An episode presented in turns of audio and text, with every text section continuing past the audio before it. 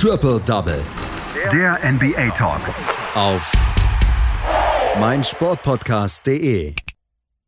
Die NBA Playoffs haben begonnen. Vier Monate, ungefähr vier Monate nachdem sie eigentlich hätten starten sollen, nämlich Mitte April, sind sie jetzt Mitte August endlich gestartet. Und sie sind mit vier Spielen gestartet, wo laut den Zahlen einfach erstmal die Favoriten gewonnen haben. Und trotzdem gab es zu jedem Spiel eine Geschichte, über die ich dann jetzt sprechen möchte mit unserem Experten, mit Patrick Rebin. Hallo Patrick. Grüße dich, Andreas. So, wir haben das erste Spiel, das ist das, um das wir uns kümmern wollen, ist das Spiel der Dallas Mavericks gegen die LA Clippers. 118 zu 110 beim in Anführungsstrichen Heimvorteil für die LA Clippers gewinnen sie in der Orlando in der Orlando Bubble. Ähm, Luka Doncic mit seinem ersten Auftritt in den Playoffs, mit gleich einem historischen Auftritt in den Playoffs. Und trotzdem haben die Mavericks mit 110 zu 118 verloren, weil unter anderem auch Christaps Porzingis nicht das gesamte Spiel mitspielen konnte. Ja, es war ein wirklich, wirklich, wirklich sehr spannendes Spiel zwischen den äh, Clippers und den äh, Dallas Mavericks, zumindest teilweise. Wie du schon gesagt hast, äh, Christoph Porzingis wurde ejected äh, im dritten Viertel und das war dann auch so ein bisschen der Turning Point für dieses Spiel. Luka Doncic, du hast es auch schon gesagt, einen historischen Punktewert aufgelegt. 42 Punkte insgesamt, die meisten Punkte, die je ein Spieler in seinem Playoff-Debüt zu vermelden hatte. Allerdings, ja, muss man halt sagen, kann auch ein Luka Doncic äh, seine Dallas Mavericks nicht komplett alleine schultern und nachdem sein Sidekick in Anführungszeichen ähm, Christoph Porzingis eben ejected wurde, da nahm das Spiel dann eine sehr unglückliche Wendung. Allerdings darf man den Clippers natürlich hier auch nicht absprechen, dass sie ein gutes Spiel abgeliefert haben. Kawhi Leonard beispielsweise 29 Punkte, 12 Rebounds, aber der entscheidende Push für den Sieg der Clippers, der kam dann eben nach der Ejection von Christaps äh, Porzingis. Ja, er wurde im dritten Viertel, wie gesagt, ejected wegen seines zweiten technischen Fouls. Und ähm, ansonsten, wenn man sich das Feld der Dallas Mavericks so ein bisschen anschaut, war es dann halt doch eher durchschnittlich, was die Punkte anging. Tim Hardaway mit 18 Punkten und ansonsten hatten wir nichts mehr über 15 Punkte bei den äh, Dallas Mavericks. Die Clippers hingegen, die wurden angeführt von Kawhi Leonard natürlich mit 29 Punkten sowie von Paul George mit 27 Punkten. Ähm, allerdings muss man auch dazu sagen, dass auch bei den LA Clippers dann hinter diesen beiden Spielern nicht mehr allzu viel nachkam. Ja, und äh, Doncic, der hatte dann nach dem Spiel, da bin ich auch gespannt, ob es da eventuell nochmal ein Nachspiel für äh, ihn gibt, äh, nämlich nochmal ein paar harte Worte in Richtung der Schiedsrichter-Crew übrig. Er sagte nach dem Spiel, KP hielt mir den Rücken frei, ich und das äh, gesamte Team erkennen an, was er für das Team getan hat. Und ich denke nicht, dass es fair war, ihn besonders in einem Playoff-Spiel dafür aus dem Spiel zu nehmen. Ja, die Dallas Mavericks, die führten im dritten Viertel bei noch rund neun Minuten zu spielen mit 71 zu 66. Marcus Morris, der ja, versuchte nach dem Ball zu greifen, erwischte dabei jedoch äh, Luka Doncic, stieß ihn weg. Christoph Porzingis eilte zur Hilfe und äh, versuchte Morris dann wegzustoßen. Das führte dann zu so einem kleinen Handgemenge zwischen äh, Porzingis und Morris, nachdem dann Morris auch noch versuchte, ihn zu stoßen und äh, sorgte letzten Endes dafür, dass beide Spieler ein technisches Foul dafür bekamen. Für Porzingis war es dann eben das zweite, deshalb musste er den Court verlassen. Ja, Ken Fitzgerald, der äh, Crew Chief der Refs, der sagte nach dem Spiel, ähm, sie hätten entschieden, dass Porzingis äh, die Situation zum Eskalieren gebracht hat durch sein Einwirken auf äh, Morris und äh, ihn deshalb mit einem äh, technischen Foul ejected, aber sogar Marcus Morris, der sagte dann, dass es in seinen Augen kein technisches Foul war, wobei sein Augenmerk vor allem auch darauf lieg, äh, lag zu sagen, dass beide äh, Aktionen, sowohl seine als auch die von Christoph Porzingis, kein technisches Foul waren. Ja, und wie gesagt, das war dann so ein bisschen auch der Turning Point im Spiel.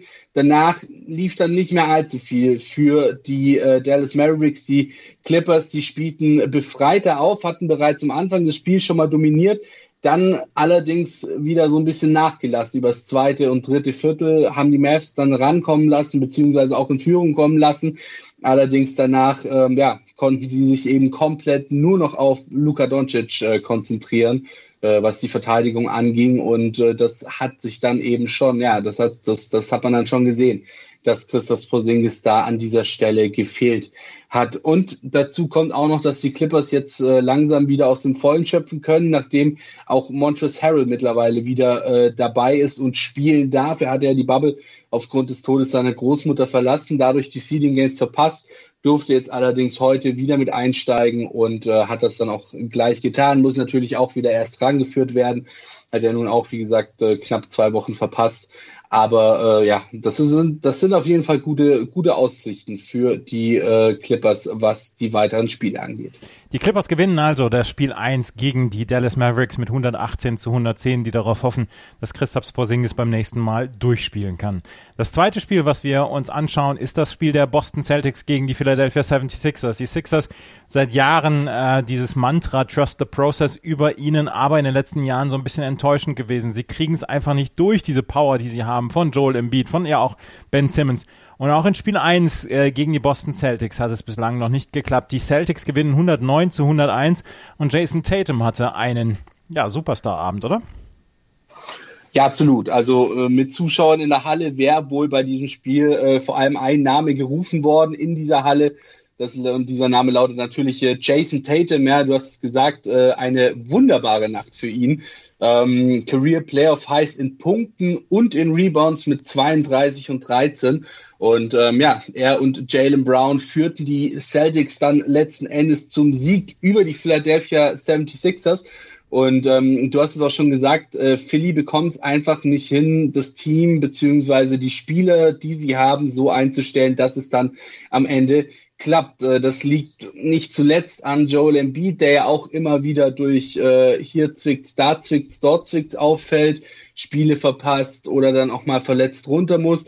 Und natürlich nicht zuletzt daran, dass sie ja momentan nicht auf äh, Ben Simmons zugreifen können, hatte sich ja verletzt ähm, ist jetzt draußen und sie wissen auch noch nicht ganz genau oder sie können noch nicht genau sagen, wann äh, Ben Simmons denn möglicherweise wieder zum Einsatz kommen kann. Ja, wie gesagt, ähm, Jason Tatum 32 Punkte, 13 Rebounds. Für Jalen Brown gab es 29 Punkte, davon alleine 15 im vierten Viertel. Allerdings muss man auch sagen, gab es neben dem Sieg einen harten Verlust für die äh, Boston Celtics äh, den sie wegstecken mussten. Gordon Hayward, der musste nämlich, nachdem er sich am Knöchel verletzt hatte, auf Krücken raus, nachdem er beim Sprung auf Thais Fuß getreten ist. Ähm, hier gibt es allerdings noch keine äh, Diagnose. Ähm, deswegen kann man nicht ganz genau sagen, wie lange er jetzt dann letzten Endes raus ist, äh, ob er länger ausfällt oder ob er dann vielleicht auch bald wieder mitspielen kann. Es wäre auf jeden Fall ein herber Verlust für die Celtics, weil sie leben ja genau von diesem Teambasketball wo eben auch alle Bausteine passen müssen. Da ist Gordon Hayward natürlich, auch wenn er nicht ganz so oder noch nicht ganz auf dem Level ist, auf dem er vor seiner schweren Verletzung war, äh, definitiv ein, ein wichtiger Baustein in diesem Team der Boston Celtics. Ja, und Coach Brad Brown, der äh, ja, machte vor allem den Celtics Komplimenten und nicht seinen 76ers. Er sagte, Jalen Brown war im letzten Viertel außerordentlich gut. Jason Tatum vor allem am Anfang des Spiels und äh, außerdem, dass man den Celtics einfach Credit dafür geben muss, wie gut sie ihre Würfe kreieren können und dass die 76ers definitiv defensiv mehr tun müssen, vor allem um ihre defensiven Schemes auf die Celtics einzustellen und eben auf diese Würfe, die die Celtics äh, relativ schnell und relativ gut äh, kreieren können, einzustellen. Ja, bei den 76ers war es ähm, Joel Embiid, der alles überragte, 26 Punkte gab es für ihn. Josh Richardson und Alec Burks äh, legten zusammen jeweils 18 Punkte auf.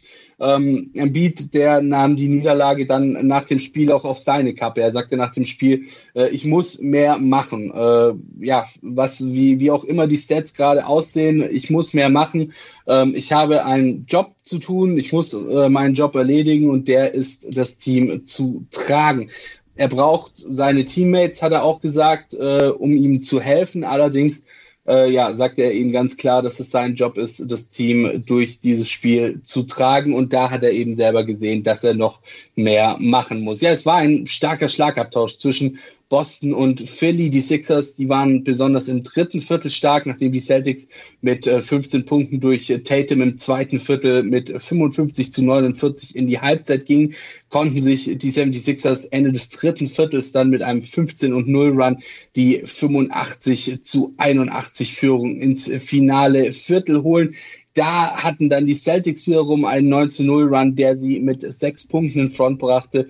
Und äh, ja, diese, diese Führung konnten sie dann auch direkt mal auf äh, zehn Punkte aufblasen. Dann kamen die Sixers allerdings nochmal zurück und ja, eine Minute vor Ende des Spiels konnten sie auf nur noch minus drei stellen. Ab da kam dann allerdings nicht mehr allzu viel von Philly. Die Celtics machten noch sechs von sechs von der Linie und holten sich dann am Ende den 109 zu 101 Sieg.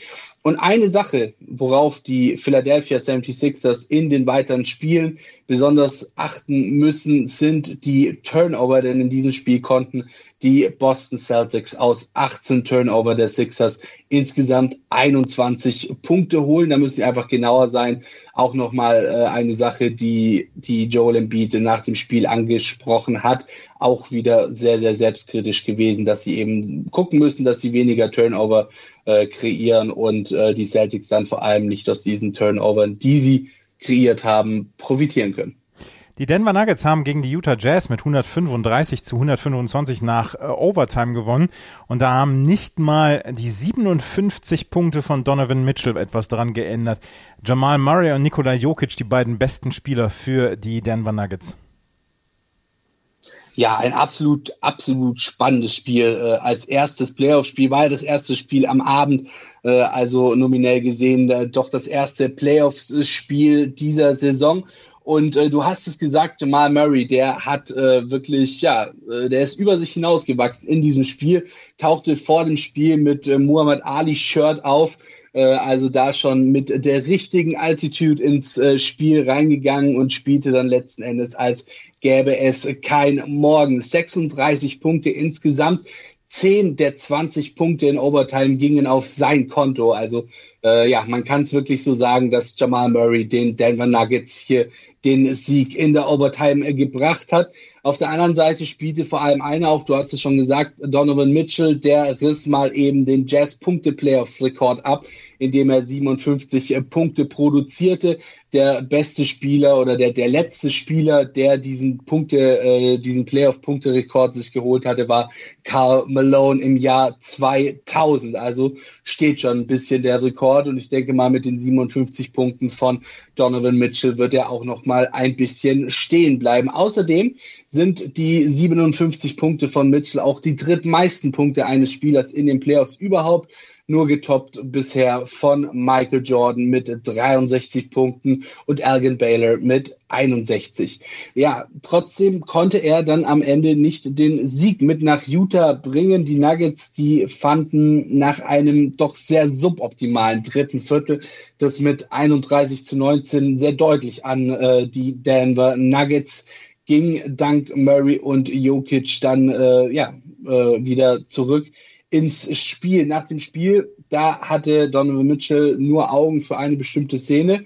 In der dribbelte er den Ball mit 1,46 auf der Uhr und den Jazz vier Punkten vorne zu langsam, wurde dann für eine 8-Second-Violation zurückgepfiffen. Der Ball ging an Murray und der verkürzte mit einem Dreier auf einen Punkt. Das war auch in diesem Spiel dann wieder so ein bisschen der Turning Point, denn ansonsten hätten die Jazz das äh, nach vorne runterspielen können und hätten das Spiel dann am Ende vielleicht sogar ohne Overtime gewinnen können. Ja, die, die, die Serie, die verspricht auf jeden Fall sehr spannend zu werden. Ähm, zwar ging die Regular Season mit 3 und 0 an die Denver Nuggets. Die Jazz waren jedoch alles andere als chancenlos in der Regular Season. Insgesamt nur elf Punkte trennten die beiden Teams in diesen drei Spielen. Dominanz sieht anders aus. Allerdings müssen die Utah Jazz derzeit auch einen Abgang kompensieren, der wirklich schmerzt. Mike Conley hat die Geburt, äh, hat die Bubble für die Geburt seines Kindes verlassen und muss dann, wenn er zurückkehrt, auch äh, vier Tage in Quarantäne, äh, bevor er wieder spielen kann. Ähm, also ob er die erste Runde der Playoffs noch irgendwann sieht, ist fraglich. Allerdings danach müsste er dann, sollten die Utah Jazz weiterkommen, auch wieder mit dabei sein. Dafür müssen dann allerdings auch erstmal ja, Nikola Jokic und Jamal Murray stoppen können. Das war das dritte Spiel. Das vierte Spiel, das war das einzige, was wirklich unspannend verlaufen ist. Die Toronto Raptors gewinnen gegen die Brooklyn Nets mit 134 zu 110. Es war eigentlich auch nicht anders zu erwarten, oder? Ich wollte gerade sagen, ohne jetzt hier großartig unken zu wollen, ich denke mal, die meisten haben es jetzt nicht unbedingt äh, anders erwartet, als dass es doch eine deutliche Angelegenheit für die Toronto Raptors äh, wird oder werden wird, wie auch immer. Und äh, so kam es dann auch letzten Endes ja für die Toronto Raptors, regnete es regelrecht Dreier und die Nets hatten besonders in der ersten Hälfte des Spiels absolut keine Chance, gegen diesen Dreierregen in irgendeiner Form anzukommen. 68 zu 35 stand es bei noch rund fünf Minuten auf der Uhr in der ersten Halbzeit. Insgesamt 22 Dreier trafen bei 44 Versuchen der Raptors das Ziel, also genau 50 Prozent Dreierquote. Und äh, der überragende Spieler bei den Toronto Raptors, der war tatsächlich so ein bisschen eine Überraschung. Keine allzu große, aber zumindest eine kleine. Das war nämlich äh, Fred Van Fleet und ihm gelangen als ersten Raptor 30 Punkte und 10 plus Assists in einem Playoff-Spiel. In seinem Fall waren es 11 Assists. Dazu hatte er lediglich nur einen Turnover zu verbuchen über das gesamte Spiel. Die Nets, ja, die wurden in der zweiten Hälfte dann zwar stärker, ließen im vierten Viertel jedoch wieder äh, nach und fügten sich dann auch irgendwann ihrem Schicksal. Der Topscorer der Nets war äh, Timothy Luau Cabarro ähm, der 25-jährige Franzose, der auch erst seit dieser Saison in Brooklyn spielt, legte 26 Punkte auf und ähm, war zumindest ja sagen wir mal, der Spieler, der sich am stärksten gegen diese Niederlage zur Wehr setzte. Insgesamt war es eine gute Teamleistung, die die Raptors zeigten, sind ja auch dafür vor allem bekannt. Neben Van Fleet stachen äh, bei den Raptors vor allem Sergi Barker mit 22 Punkten und Pascal Siakam mit 18 Punkten und 11 Rebounds heraus. Bei den Nets da war es eben Luau Cabarro mit 26 Punkten, der auch gleichzeitig mit seinem Career High gleichziehen äh, konnte und Joe Harris mit 19 Punkten. Caris LeVert legte noch 15 Punkte und 15 Assists auf. Danach kam dann aber nicht mehr viel.